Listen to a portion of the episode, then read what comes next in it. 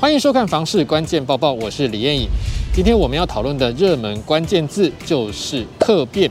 我们都知道，客变就是客户变更的简称。通常你去买预售屋，建商在盖房子的时候，包括室内隔间规格啦，或是基本设置配置都是固定的。但是有些建设公司在施工阶段，可以依照你的需求，预先变更房子的格局，或是建材，或是设备、水电管线配置。这样最大的好处就是在交屋前就已经针对你的需求规划好空间，之后装潢的阶段也比较省钱。那我们知道，现在因为政府打炒房的关系，加上市面上房子选择很多，买方市场有慢慢抬头的趋势，所以有些建商就比以前更重视客变这件事情。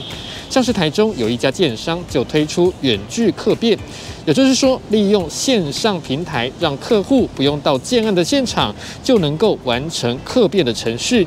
不过专家也提醒了，客变虽然对买方很方便，但是对建商来说却是很麻烦。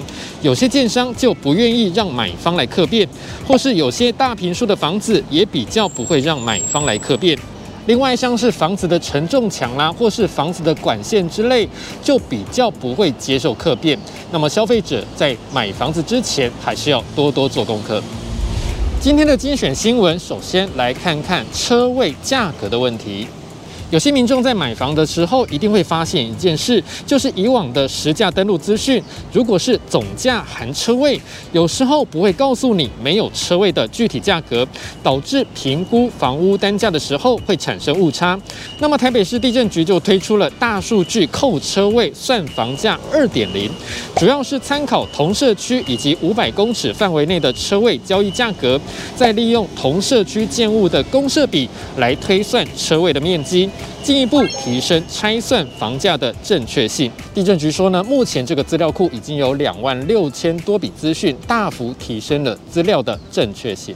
同样是车位的议题，有一位民众在网络上发问，他说他看上一间六百多万的房子，公设比很低，但是呢，因为是机械车位，让他非常犹豫。他说他担心买了之后会后悔。这个问题在网络上引发回响，很多网友就说，机械车位后续还有维修费用，比起平面车位更难脱手，以后很麻烦。甚至还有网友说，就算机械车位便宜一两百万，他也不会考虑。不过专家说，机械车位最大的优点就是价格很低，比起平面车位来说，价格可能只有一半而已。这个民众还是要自己来衡量。另外要看的就是买房的纠纷。内政部公布最新的统计数据，今年第一季最大宗的买房纠纷还是漏水，总共有七十四件，比起上一季多了八件。排名第二名到第五名的纠纷原因分别是终止尾售或买卖契约、施工瑕疵、隐瞒重要资讯以及交屋延迟。那么也提醒大家了。可以多参考内政部提供的这个定型化契约，保障自己的权益。今天的买房卖房，我想问，来看看大家是怎么样存头期款的呢？有民众就好奇，他说：“因为自己没有爸妈可以靠，只能靠自己，好想知道有没有什么存钱的方法，有效又不会负担太大。”这样的问题让大家争相回应。有网友说，足足存了十年；有人说，就是只能赶快存，减少支出，增加收入。如果还有点钱，可以做点投资，稍微加快存钱的速度。也有人老实说，其实头期款还是有接受家人的资助。你对于纯头期款还有什么样的看法呢？也欢迎在底下留言一起讨论。另外，如果您想知道更多的房市资讯，也欢迎点击底下资讯栏的连接。感谢您的收看，我们再会。